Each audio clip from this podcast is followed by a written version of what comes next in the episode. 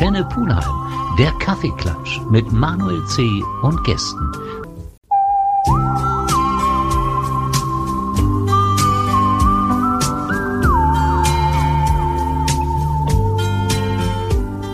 Antenne Pulheim, der Kaffeeklatsch mit Manuel C. und Gästen. Kaffeeklatsch bei Antenne Pulheim. Es geht wieder los und als allererstes habe ich mir direkt einen besonderen Gast ausgesucht, beziehungsweise er hat sich, ja, bei uns nicht eingeladen. Er ist vom Kuchen gelockt worden. Stell dich mal bitte vor. Ja, mein Name ist Purple Schulz und ich hatte keine lange Anreise heute. Das ist schön. Das ist wirklich faszinierend, wie viele Leute, die man tatsächlich kennt aus Radio, Fernsehen, in Pulheim wohnen.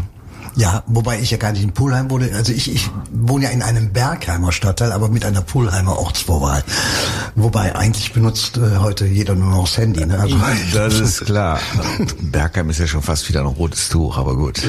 Wir sind sehr tolerant hier. Es ist schön, dass es geklappt hat. Wir wollen ein bisschen über dich und dein Leben, deine Musik vor allen Dingen sprechen, über das, was du heute machst, über das, wie es bei dir anfing. Aber das nach einer kurzen Pause. Purple Schulz bei mir im Kaffeeklatsch. Ja, wir haben schon so kurz umrissen, dass du hier eigentlich auch aus der Nähe bist. Das sich eigentlich sehr schön ergeben hat, dass du jetzt Ja, hier bist. genau bin ich, genau bin ich vom Friesenplatz in Köln. Äh, Und da, wo ich jetzt wohne, da habe ich deswegen das Haus hingebaut, weil von da aus guckt man auf den Kölner Dom. Das ist einem schon wichtig, ne? Das Oder? ist mir schon wichtig, weil ich bin, äh, ich sage ja immer, ich bin im Schatten der Domtürme groß geworden. Äh, aber äh, ich habe den Dom eben nicht jeden Tag gesehen, obwohl ich nur einen Steinwurf von ihm entfernt gewohnt habe. Aber äh, jetzt sehe ich ihn jeden Tag, weil ich gehe mit meinem Hund regelmäßig spazieren da oben. Und äh, ja, es ist wunderbar. Ich habe diese ganze Weite vor mir liegen. Ich gucke wirklich von Düsseldorf über Köln bis ins Siebengebirge und ich sage mal, diese Weite ersetzt mir das Meer, wo ich am liebsten wohnen würde. Was macht denn für dich diese Faszination Dom aus? Es ist bei mir ja sehr ähnlich. Wenn ich den eine Woche nicht gesehen habe, fühle ich mich nicht gut. Äh, es ist nicht die Kirche, die die Faszination das ausmacht. sicher nicht. Jetzt schon mal gar nicht. Äh, aber äh, für mich war das immer das Gefühl, nach Hause zu kommen. Also wenn, wenn ich mit meinen Eltern damals als Kind in Urlaub war und wir kamen dann über die Severinsbrücke rein und wir haben dann den Dom da stehen sehen. Oder auf der Rückfahrt von Holland, wenn man die A4 runterkommt und sich diese, diese Stadt vor Ja. allem ausbreitet mit dem Dom. Das ist einfach ein wunderbarer Anblick. Und ich glaube, Da äh, geht's einem direkt besser, oder? ja. Man freut sich sagen. richtig aufs Ankommen. Und ja. ich finde auch, die Stadt ist aus der Distanz wesentlich schöner, als wenn man mittendrin ist. Das ist oft so, dass je tiefer man irgendwo hineinschaut, da doch das eine oder andere sich auftut, wo man sagt, um Gottes Willen. Ja, das ist wirklich so. Also die letzten Male, wo ich in Köln war, also früher war es immer, ich habe mich immer darauf gefreut, reinzufahren in die Stadt, aber im Moment komme ich immer noch deprimierter zurück, als ich schon reinfahre. Lass uns über dich und deine Musik sprechen. Ja, über schöne Dinge, genau. Ja, sag mal, wie ging das denn bei dir los? Was hat bei dir was ausgelöst? Meine Mutter hat sich zu meiner ersten Kommunion ein Klavier geschenkt. Äh, Und äh, seit als dann dieses Klavier bei uns in der Wohnung stand, da fing ich einfach an zu spielen. Und ich habe zum Glück die Gabe, dass ich äh, einfach vom Hören her schon spielen kann. Also ich finde sehr schnell die Töne und ich brauche keine Noten. Was Noten angeht, da bin ich wirklich Legastheniker, kann man sagen. Ich kann sie zwar lesen, aber es würde ewig dauern, bis ich äh, ein Stück eingeübt hätte. Ich kann es besser hören und dann nachspielen. Äh, und das hat mir immer sehr, sehr geholfen. Und ja, ich habe mit acht, neun Jahren angefangen, Klavier zu lernen. Zwei Jahre später habe ich die Orgel, äh, habe ich Orgel gelernt und äh, hatte dann so mit mit 16 meine erste Band. Hast du Unterricht genommen oder hast du das alles quasi Stück für Stück Nee, ich habe natürlich schon Unterricht genommen. Also ich habe auch meinen Bach gelernt und äh, da bin ich auch sehr, sehr dankbar für. Der Bach spielt auch heute in meinen Konzerten eine Rolle. Er taucht da äh, auch auf und äh, es ist sehr, sehr unterhaltsam, wenn wenn man kleine Seen hört, äh, wie Johann Sebastian Bach es gespielt hätte. Und äh, das macht mir einen großen, großen Spaß. Ich bin sowieso absoluter Klassik-Fan. Ähm, aber ich habe dann, wie gesagt, 16, mit 16 meine erste Band gehabt und äh, ja, dann ähm, hat sich das so entwickelt. Es war damals so anders als heute. Also, so hat klassisch Schulband oder wie habt ihr euch gefunden? Nee, das war das. äh, Ich habe einen Kellner auf der Zülpicher Straße kennengelernt, der sagte, wir haben eine Band und mhm. äh, ich habe gesagt, ja, ich habe eine Orgel und ja, dann komm doch mal äh, und dann, dann haben wir uns zusammengefunden. Der hat dann äh, einen Synthesizer gebaut, also einen riesen Teil, war das damals beschrieben, das Jahr 1972. Mhm. Und das war eine riesen Kiste mit unwahrscheinlich vielen bunten Lämpchen, die alle angingen. Es kam nur nie ein Ton aus dem Scheißteil raus. Es hat uns da was ein Vermögen gekostet, das Ding, aber äh, Ton kam da nie raus irgendwie. Ja, und dann haben wir äh, dann haben wir äh, gespielt und haben uns eigentlich zehn Jahre lang Arsch abgespielt, wirklich durch Jugendzentren, was weiß ich, immer mit eigenen Songs, also nie, nie gecovert mhm. oder sowas. Das war ja damals unser, schwieriger als, als zu covern, oder? Ja, unser Anspruch war höher als das Talent der meisten in der Band. äh, und ähm, ja, dann haben wir äh, zehn Jahre gespielt und irgendwann kam dann halt dieser Punkt, dass wir ähm, äh, als Neue Heimat, unser erstes Album veröffentlicht hatten. Das lag einfach daran, es gab damals einen Riesenhit in den 80ern von der Gruppe Neue Heimat. Ich baue dir ein Schloss, das war eine Coverversion von dem alten Heintje-Titel. Und äh, diese Band bestand, diese Studioband von Neue Heimat, die bestand aus Leuten wie Wolf Mahn oder dem, mhm. äh, äh, dem, dem Stefan von Kriegeskochte von Bab und waren, waren viele Leute aus verschiedenen Bands dabei. Die wollten aber alle kein Album machen dazu noch. Und äh, wir waren gerade im Studio und arbeiteten an einem Album, wo wir aber noch nicht wiss, wussten, unter welchem Namen das rauskommen sollte. Und dann wurden wir gefragt, ob wir nicht diesen Namen annehmen wollten. Und da habe ich gesagt, ja okay, Namen sind Schall und Rauch, machen wir das. Und habe gedacht, jetzt ist ja toll, wenn wir dann ein Album haben, wo schon mal ein Hit drauf ist. Ne? Mhm. Aber das hat sich im Nachhinein, äh, war das eine Schnapsidee. Also äh, das Album ist nicht großartig gelaufen. Und äh, unser Erfolg kam dann wirklich mit dem zweiten Album, das, das war das Hautner-Album. Und da hatten wir dann als dritte Single-Auskopplung Sehnsucht drauf. Und das hat dann damals einfach reingehauen. Das war im Herbst 1984. Wir machen eine kurze Pause und vielleicht hören wir mal in den neu aufgelegten Titel rein. Du hast ihn ja jetzt 2019, glaube ich. 2019 habe ich nochmal die viele, viele alte Hits nochmal mhm. komplett neu aufgenommen, weil ich mich gefragt habe, wie würden diese Songs klingen, wenn ich sie heute gemacht hätte? Weil es sind zeitlose Songs von mhm. ihren Themen her, von den Kompositionen her. Und dann habe ich diesen Song neu aufgenommen, habe zum allerersten Mal, und das muss man sich mal vorstellen, zum allerersten Mal auch ein Video zu dem Song produziert. Er war ein Riesenhit, äh, aber es gab damals noch noch keine Videos. Ich dachte immer, Queen wären die Vorreiter gewesen.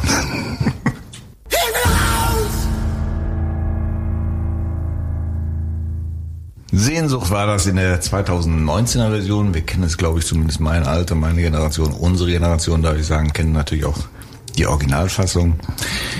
Ihr habt direkt losgelegt mit dem Album. War euch das bei Bandgründen schon klar? Wir wollen damit rauskommen, wir wollen Musik machen, die dann letztendlich auch verkauft wird? Naja, guck mal, ich komme aus der Generation, ich bin mit Alben groß geworden. Mhm. Für mich haben Singles und Charts nie eine Rolle gespielt. Also hat mich alles überhaupt nicht interessiert.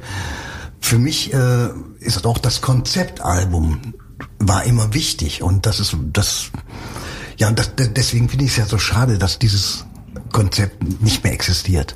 Äh, es bringt ja heute keiner mehr ein Album raus in dem Sinne. Es wird ja, ja ein stimmt. Song nach dem anderen ja. irgendwo auch nur noch bei den Streamingdiensten veröffentlicht. Ja. Und äh, ja, das, das, das fehlt mir einfach. Und äh, aber ich ich weiß, dass ich das Rad jetzt auch nicht neu erfinden kann. Also nee, ich werde mich klar. dem auch anpassen. Und nee, mich wundert nur, du warst ja damals auch noch relativ jung. Das heißt, Geld hat vielleicht auch eine Rolle gespielt und so ein Song oder ein Album zu produzieren Kostet ja auch Geld. Naja, aber wir hatten damals, äh, wobei ich jetzt sagen muss, da war ich dann aber auch schon 26. Mhm. Äh, äh, ich habe ja wirklich erst mal zehn Jahre lang nur durch Jugendzentren gespielt und da das war aber anders Geld, als heute. Nein, nein, gelebt haben haben wir da damals alle noch von Nebenjobs, mhm. das ist völlig klar. Äh, aber ähm, damals war es ja so, wir hatten einen Plattenvertrag und insofern mussten wir uns um die Produktionskosten gar Ach, keine Sorgen, Sorgen machen. Nee, nee, mhm. den, wir hatten einen Plattenvertrag und, und mit dem Verliebte Jungs Album dann auch einen richtig guten Vertrag. Also äh, da würde heute jeder Künstler weinen, wenn er mhm. diese Zahlen sehen würde und äh, würde sich ja. würde das mit der Gnade Gnade der späten Geburt, das wird er nicht verstehen. Also äh, weil es war wirklich, das war schon, das waren goldene Zeiten. Die mhm. 80er waren wirklich Zeiten, da haben die Plattenfirmen das Geld äh, teilweise auch wirklich zum Fenster rausgeworfen, mhm. weil sie zu viel davon hatten. Wie überrascht war ihr von dem Erfolg? Na, ich habe immer sehr an den Titel geglaubt, äh, obwohl es eigentlich ungewöhnlich war. Es war ja ein Titel, bei dem ich, bei dessen Originalaufnahme ich damals im Studio geweint habe, weil auf einmal beim Singen in mir Bilder hochkamen, die, die sehr viele Emotionen freigesetzt haben. Ich habe mich ja dann entschieden, als wir gesagt haben, wir machen es als Single, das nochmal neu zu singen. Mhm. Und äh, dann ging es wirklich Schlag auf Schlag. Es ging los mit einem Fernsehauftritt hier im WWF-Club damals, äh, 1984 im Herbst. Und danach ging das wirklich ratzfatz. Dann gab es noch Dave Coleman, den DJ bei mhm.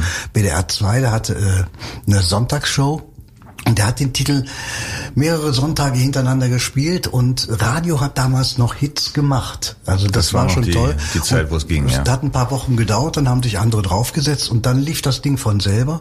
Und das Schöne war, als, als Sehnsucht dann richtig hoch in den Charts war, in Top Ten, hatten wir unser verliebte Jungs-Album quasi schon fertig. Mhm. Wir waren im Prinzip nur noch am Mischen und äh, und dann hatten wir das große Glück, auf diesem Verliebte Jungs Album nochmal drei Hitsingles drauf zu haben und äh, konnten dann nahtlos anknüpfen, anknüpfen. Daran. Was macht das mit einem selber und was macht das mit dem Gruppengefüge?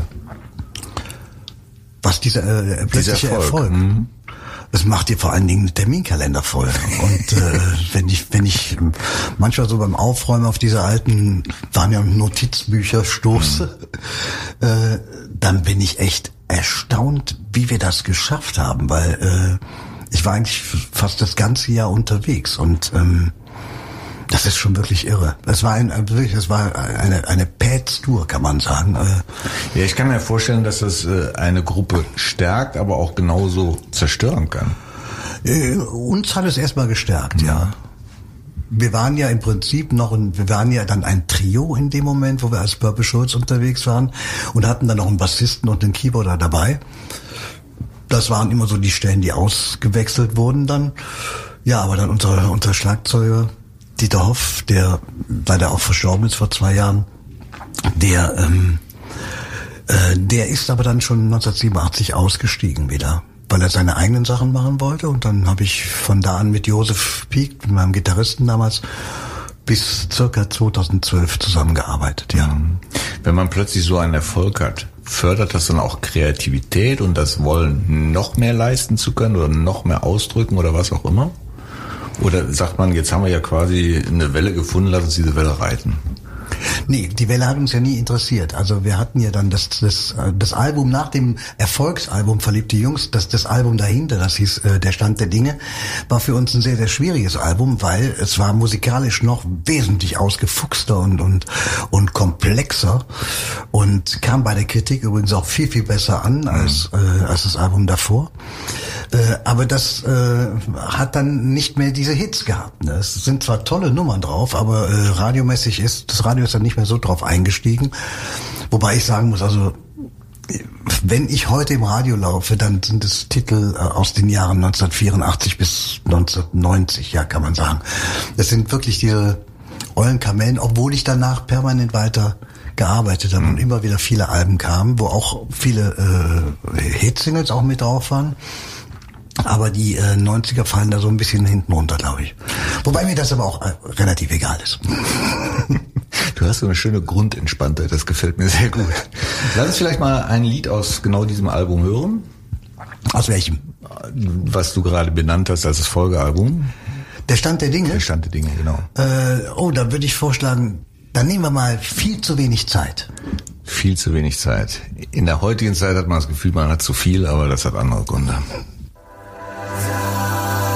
Viel zu wenig Zeit war das Thema. Wie empfindest du im Augenblick die Zeit? Hast du auch zu viel davon?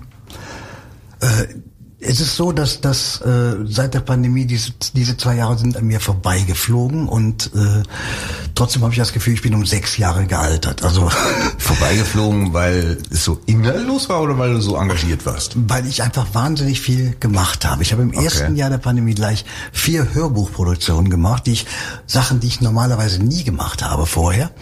Äh, aber äh, ich, ich wollte immer mal die Märchen von äh, Hans Christian Andersen lesen. Ach, die Gebrüder Grimm habe ich gelesen und ähm, Wilhelm Busch. Und äh, Das sind die, die hast du dann ausschließlich gelesen oder wie ein Hörspiel dann auch aufgenommen? Also Nein, mehrere nicht, nicht zum Hörspiel. Das sind, ich habe die Geschichten gelesen. gelesen. Ja, ja. Äh, bei Schneewittchen habe ich dann zum auch mit verschiedenen Stimmen gearbeitet mhm. und hat mir sehr viel Spaß gemacht. Äh, und das waren Sachen, die ich immer mal gerne machen wollte. Vor allen Dingen Wilhelm Busch, weil es war meine erste Schallplatte, Max und Moritz. Und das, da lag mir schon was mhm. dran. Nee, dann habe ich noch eine äh, Produktion gemacht, die heißt Wir sind alle eine Welt. Der einzige neue Song, der in den zwei Jahren entstanden ist. Dazu gibt's auch ein Video. Das ist ein Song, da geht's um ja darüber, dass wir so eine Pandemie nur gemeinsam meistern können, indem wir zusammenhalten und indem wir auch eine Vision haben. Also mir, das, das Schlimmste an der Pandemie ist ja der Verzicht auf Kommunikation, der Verzicht auf Begegnung. Und das ist das, was uns Menschen ja ausmacht. Das ist wir müssen ein Riesendrama. Andere Menschen um ja. uns haben. Also nicht, nicht nur, dass Kultur fehlt, dass gemeinsame besuchte Dinge wie Kino, Konzerte etc. fehlen. Du hast vollkommen recht, die Kommunikation fehlt und man merkt es an der Art und Weise, wie kommuniziert wird, wenn denn mal kommuniziert ja, wird. Ja, ja, also da, da darf man jetzt nicht ins Internet gucken. Bekommen, ja, das, ist furchtbar. Das, ist, das ist schon wirklich schlimm. Mhm. Ich habe noch viele andere Sachen gemacht. Wir haben den äh, äh, Innovation Award bekommen für, für unser Projekt ähm, äh, in 80 Millisekunden um die Welt. Das war das erste ferngesteuerte Konzert, also ein Konzert, bei dem ich ganz allein mit meinem Gitarristen in einer riesigen Halle war in Bottrop und das Licht wurde aus Mainz gesteuert. Der Regisseur saß in Wien, der Ton wurde in New York gemischt und in Köln. Äh, die ganze Logistik mit den mit den Kameras und und und, und der der Kommunikation äh, kam aus Wuppertal und Berlin und äh, das war ein ein weltweit einmaliges und zum allerersten Mal ist das gemacht worden. Also äh, gestreamte Wohnzimmerkonzerte mhm. gibt's gibt's viele. Ja, ja, ja. Aber hier haben zum ersten Mal so viele Gewerke zusammengearbeitet, also inklusive der Zuschauer, die über iPads zugeschaltet waren. Äh, und das hat funktioniert. Äh, wir haben dafür auch diesen Preis bekommen und zwar in einer Kategorie, wo wir Netflix verwiesen haben. Also Netflix waren da auch nominiert in der mhm. Kategorie. Aber das alles hat funktioniert, aber künstlerisch ist es einfach unbefriedigend, weil ja. es fehlt die Begegnung mit Menschen. Ja. ja, das, äh, wir haben wirklich, ich habe wahnsinnig viel, viel gemacht in diesen zwei Jahren. Äh, mal abgesehen von den Konzerten, die dann in den Sommermonaten stattfanden draußen, klar. Äh, aber äh, die Zeit ist an mir vorbeigerast. Ich habe auch das Gefühl, dass die Zeit gerast mhm. ist, aber nicht, weil ich auf einmal so proppevoll mit Dingen war, sondern ich, ich kann es dir nicht sagen. Aber wenn mir jetzt einer sagt, die Pandemie beherrscht uns seit zwei Jahren, denke ich, wie, das kann nicht sein. Es ist jemand, kein Problem. Ja. Dieses Projekt, äh, wer hat das initiiert, von dem du gerade erzählt hast? Mein Freund Peter Brandt hat äh, eine Firma, die heißt Remote Recording Network. Die haben sehr viele DVDs produziert mit Genesis und den mhm. Stones und, und was weiß ich mit wem allen. Und äh, das ist also seine Initiative, dieses, dieses Ding äh, ja mal an den Start zu bringen, zu gucken, was ist technisch machbar. Mhm. Weil natürlich haben wir uns äh, zu Beginn der Pandemie gefragt, ja, wie findet Kultur demnächst statt? Ja. Und welche, welche Möglichkeiten haben wir? Ne? Ob das alles am Ende nachher künstlerisch auch einen Sinn macht. Das ist mhm. erstmal eine zweite Frage. Aber was geht? Was ist technisch machbar? Ja. ja, viele Dinge sind tatsächlich jetzt auch ausprobiert worden, auf, äh, worden aufgrund der Pandemie. Viele technische Dinge mal versucht, Konzerte, viele Dinge ins Haus zu bringen. Aber das alles Entscheidende ist halt, du brauchst Publikum und das Publikum braucht auch eigentlich das Gefühl der Nähe zum Künstler. So sehe ich das zumindest. Ja, und Musik entsteht ja auch im Raum. Ich sage mal, bei der Musik ist auch der, äh, die Architektur entscheidend. Mhm. Und äh, der gleiche Song wird in einer Kirche ganz anders als in einem Konzertsaal oder in einem Club. Also und, und wir müssen da drin sein und äh, mit der Architektur hören. Das, das alles macht ja was mit uns. Und, und wenn das wegfällt, äh, das ist einfach schade. Gibt es eigentlich irgendeine Location, die dich mal besonders beeindruckt hat von der Akustik her? Also das schönste Konzert, äh, das haben wir gespielt auf dem äh, Friedhof äh, von äh, Pütz und Roth in Bergisch Gladbach. Das ist der erste private Waldfriedhof mit Urnengräbern. Mhm. Da waren 1800 Menschen und die saßen oh. zwischen den Gräbern und wir haben ein Fest des Lebens gefeiert. Und das war einfach sehr, sehr schön. In meinen Konzerten spare ich auch Themen wie den Tod nicht aus. Der findet da auch statt. Aber auch das Leben spielt eine große Rolle. Ich sag mal, der Tod ist unser größter Lehrmeister, mhm. was das Leben angeht. Und das war ein wunderschönes Konzert. Und ich habe natürlich auch Konzerte gegeben, 800 Meter unter der Erde in, äh, im Bergwerk Merkers. Ein Raum wirklich, der kommt einem so groß vor wie das Innenschiff vom Kölner Dom. Und das ist immer 21 Grad warm da unten. Also man kann ja. im, im Winter da unten im T-Shirt rumlaufen. Das sind schon tolle Locations, auch wenn, wenn so eine Halle jetzt natürlich auch nicht so großartig klingt. Ne? Äh, da ist es, Open Air ist halt immer sehr, sehr schön, weil, weil du hast den, den Sound ziemlich unter Kontrolle. Aber es gibt einfach wirklich tolle Kirchen, die sehr, sehr schön klingen und äh, ich spiele auch viel in Kirchen, ohne jetzt mit der Kirche irgendwo so verbandelt zu sein, überhaupt nicht. Da bin ich schon lange ausgetreten, aber ähm, als Ort zur Musik hören und machen finde ich es sehr, sehr schön. Man muss eigentlich sehr, sehr leise spielen in Kirchen, weil je lauter man da spielt, desto verwaschener wird es. Wir hören mal in deinen Titel rein, wir sind alle eine Welt und dann kommen wir langsam mal der Gegenwart näher. Ja. Leere Straßen wir sind alle eine Welt. Eine Aussage, ja, die treffender nicht sein kann. Ich finde es auch teilweise interessant, wie verschiedene Künstler das Thema Pandemie und das, was es mit uns macht, in ihren Songs zum Ausdruck bringen. Aber das ist schon, äh, denke ich mal, eine Kernaussage, die es wirklich auf den Punkt bringt. Du hast eben von dieser Friedhofsgeschichte gesprochen, wo du das Konzert gemacht hast mit 1800 Zuhörern. Gab es da Berührungsängste? Überhaupt nicht. Nein, also die äh, Leute, die äh, bei Pütz und Rot auf die auf die äh, Veranstaltung kommen, die haben ein ja, die die haben da keine Berührungsängste. Also das sind alles Menschen, die sich sehr mit ihrem Leben und auch mit ihrem Ableben schon beschäftigt haben. Und äh, Nee, Berührungsängste gibt es da nicht. Also es ist auch ein Platz, an dem man sich einfach wohlfühlt. Mhm. Ich kann mir nicht anders helfen. Aber ich meine, jeder, der zum Beispiel mal über Melaten gegangen ist in Köln, mhm. der weiß, das ist ein Ort mit einer unfassbaren Artenvielfalt ja. mitten in der Stadt. Ja. Und äh, das ist einfach schön. Und äh, nirgendwo sonst äh, laufen dir die Eichhörnchen über die Füße. Das stimmt. Du hast äh, eben gesagt, dass du in deinen Texten und in deinem Denken nicht nur das Leben, sondern auch den Tod berücksichtigst. Hast du eine besondere Einstellung zum Thema Tod? Ich war sehr eng befreundet mit, mit äh, Fritz Roth, der mhm. dieses Bestattungshaus damals gegründet hat und ähm, habe mich ja bei der Sterbebegleitung meiner Eltern auch sehr mit dem Thema auseinandergesetzt und äh, war auch beim Sterben dabei. Und das sind äh, ja, das sind Dinge, die mich genauso geprägt haben wie die Geburten meiner Kinder. Mhm. Das sind so die überwältigendsten, äh, überwältigendsten Ereignisse im Leben. Ne? Und äh, kannst ja, du dem was Positives abgewinnen? Dem Tod? Ja. Ja, ich, ich stelle mir ein, äh, ein unendliches Leben grauenhaft vor. Also wenn nur ich es hätte, ne? Also ich meine, es, es wird ja jetzt, es ist ja schon du so. Du musst kein Highlander sein. Nein, ich, ich bin jetzt 65 und ich, ich merke, dass ich bestimmte Sachen nicht mehr mit der Leichtigkeit machen kann, mhm. wie ich sie mit 30 ja, klar. machen konnte, die Dinge. Und äh, Natürlich strengen mich heute drei Tage hintereinander Konzerte zu geben und 1200 Kilometer abzureißen mhm. dabei, strengt mich heute mehr an als damals. Und ich bin damals teilweise, habe ich 14 Konzerte hintereinander gegeben und das auch noch in Clubs, in denen geraucht wurde. Ja. Und wir haben hinterher noch immer ordentlich gesoffen. Also so äh, und wir haben das trotzdem geschafft. Also ich, ich könnte das heute nicht mehr. Also findest du das im weitesten Sinne als Segen, dass diese Zeit begrenzt ist, die man hat?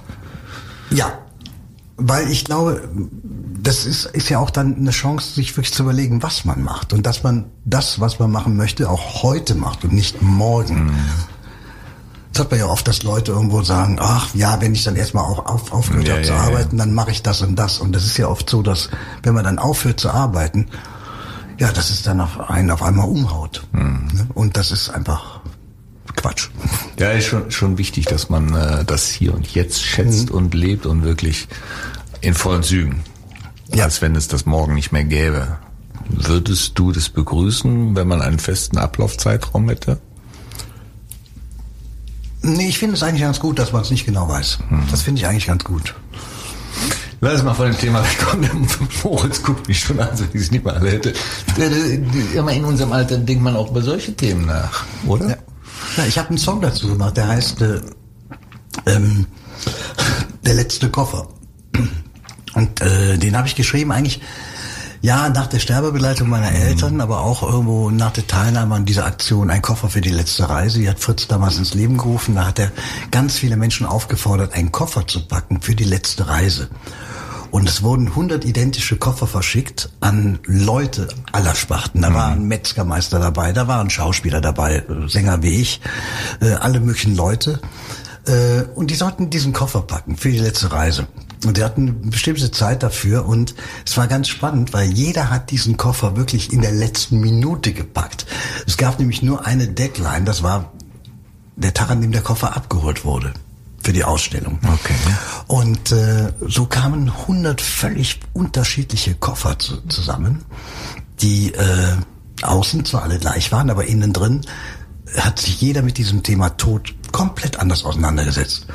Und das war eine sehr beeindruckende Ausstellung, die mittlerweile auch, durch, die war jetzt in Mexiko, die ist in, in Russland gewesen, überall auf der ganzen Welt mittlerweile. Und äh, ja, das hat mich sehr, sehr fasziniert, äh, sich mal auf die Art und Weise mit, mit dieser letzten Reise zu befassen. Was brauche ich eigentlich noch? Ja, lass uns jetzt vielleicht mal in so eine Phase kommen, wo man Vater wird und auch äh, wieder das heranwachsen sieht, was man alles durchlebt hat. Ähm, da fällt mir ein Song von dir ein, den ich wirklich ganz klasse finde. Ich habe Feuer gemacht. Finde ich total beeindruckend, weil es wirklich genau das alles widerspiegelt, wie ich das so sehe und wie es sein sollte. Hören wir vielleicht jetzt in der nächsten Pause. Wie ist Ja. der entstanden? Da muss ich sagen, den hat eigentlich meine Frau geschrieben. Ich habe Mhm. eigentlich nur noch dafür gesorgt, dass er sich reimt. Also so muss ich mal der Fairness halber sagen. Aber es ist auch einer meiner Lieblingssongs und das Schöne ist, dass dieser Song mittlerweile auch bei Einschulungen läuft oder wenn die Kinder äh, auf die weiterführende Schule entlassen werden. Äh, Das ist, ja, das freut mich sehr. Und da haben wir damals auch ein Video gedreht, das weiß ich noch, 2012. Das war der heißeste Tag des Jahres, aber ich hatte meine Schwiegermutter zu Hause und wir hatten die Enkel zu Hause. Wir hatten irgendwie vier Generationen am Tisch und die waren alle zufällig da und dann habe ich gesagt, wisst ihr was, jetzt machen wir das Video. Und äh, bin dann mit meinem Sohn losgezogen, äh, das ist der Filmer bei uns in der Familie und dann haben wir dieses Video gedreht an diesem einen Tag und äh, und ist die Suppe runtergelaufen. Es war 40 Grad da draußen. Hat und, jemand äh, anders vorher gemacht. ja, aber das war wie gesagt auch mein mein erstes äh, richtiges Soloalbum. 2012 kam das raus, das Album äh, so und nicht anders. Da ist der Song drauf. Und äh, ja, kam ganz ganz viel raus, also äh, an, an Themen, die mich beschäftigt haben. Wir hören da jetzt einfach mal rein, weil wir jetzt gerade auch drüber gesprochen haben. Und dann sind wir auch schon leider fast am Ende. So Gesichter. Du wolltest noch ein bisschen erzählen, was du sonst noch alles in der Pandemie gemacht hast. Uns läuft nämlich leider ein bisschen die Zeit davon. Ich habe mir, ich habe die Zeit genutzt und mal ein komplett neues Instrument gelernt, nämlich die Harpeggi. Das ist eine. Die was? Die Harpeggi. Das ist ein Instrument, das kann man in keinem Musikgeschäft der Welt sehen und ausprobieren. Es wird von einem kleinen Familienbetrieb in der Nähe von Baltimore gebaut, in den USA. Und ich habe es gesehen in einem Video äh, von Jacob Collier. Das ist für mich der Mozart des 21. Jahrhunderts, ein unheimlich begabter Mitzwanziger aus London. Und äh, der hat das gespielt und der hatte es gerade, da stand drin, er hat es gerade äh, sechs Wochen oder so.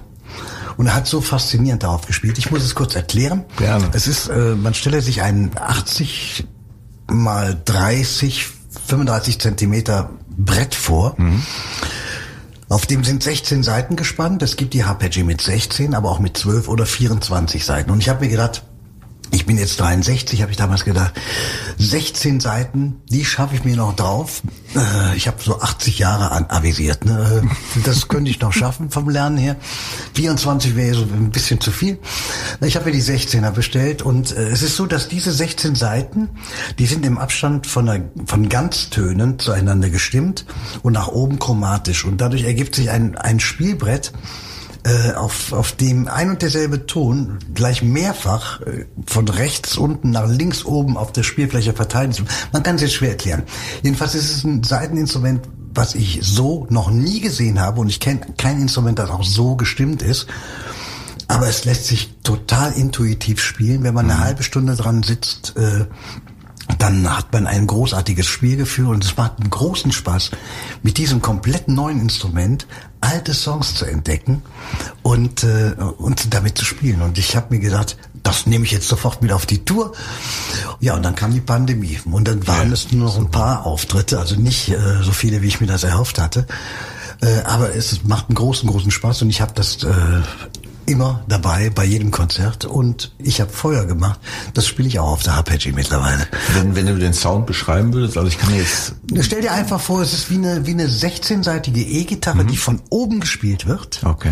Also wie eine wie Tapping-Gitarre. Ja, aber die Seiten werden nicht angezupft wie bei okay. einer Zither, sondern ich schlage von oben auf das Spielbrett, auf die Seite und ich habe da auch so Frets wie bei einer Gitarre.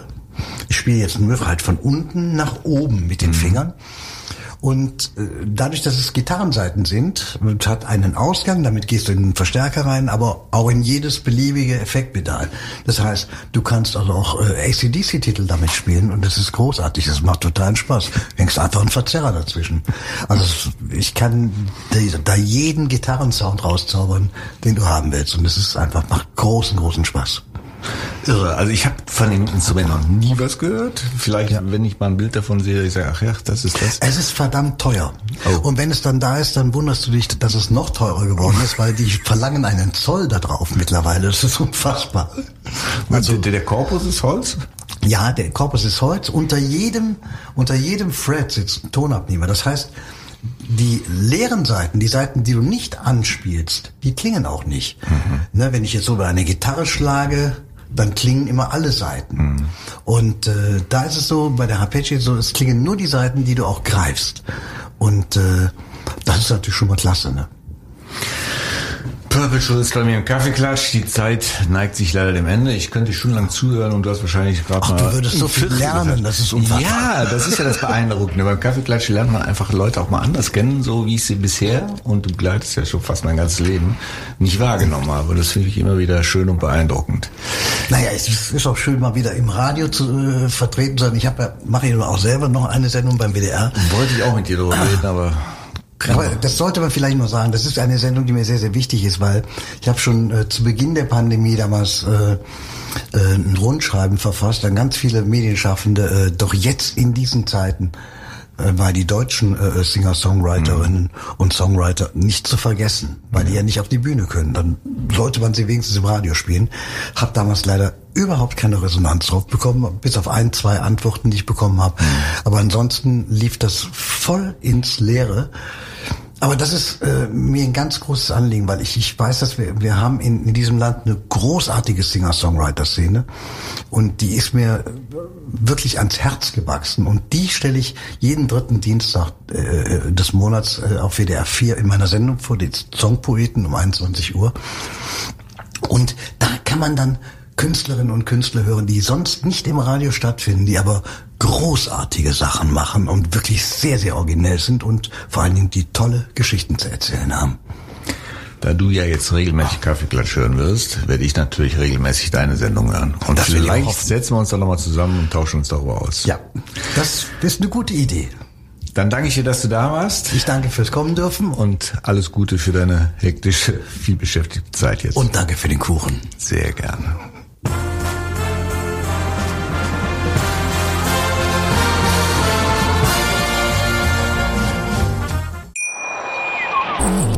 Verlegung der WM vom Sommer in den Winter. Vier ganze Jahre brauchte die FIFA für diese Entscheidung. Die Fakten waren eigentlich ganz klar auf dem Tisch. Wieso dauerte es dann so lange? Auch das ist so ein typischer Blatter-Move. Und da hat man diesen Konflikt gescheut. Antworten darauf hört ihr in der neuen Folge von Beyond Qatar. Ab sofort überall, wo es Podcasts gibt. Beyond Qatar. Die Geschichte hinter der Skandal-WM. Überall dort, wo es Podcasts gibt. Eine Produktion der Podcastbude. 100 Fußballlegenden. Sie sind die berühmtesten, die erfolgreichsten, die besten der Fußballgeschichte. Beckenbauer, Platini, die größten Stars aller Zeiten. Malte Asmus und Moritz Knorr erzählen von überragenden Siegen, von bitteren Niederlagen und davon, wie sie wurden, was sie heute sind. 100 Fußballlegenden. Mein Sportpodcast.de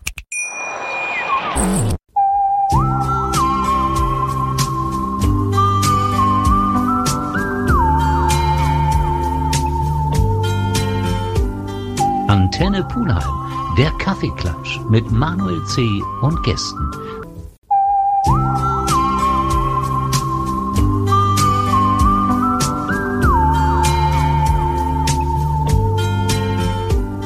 Antenne Pulheim der Kaffeeklatsch mit Manuel C. und Gästen.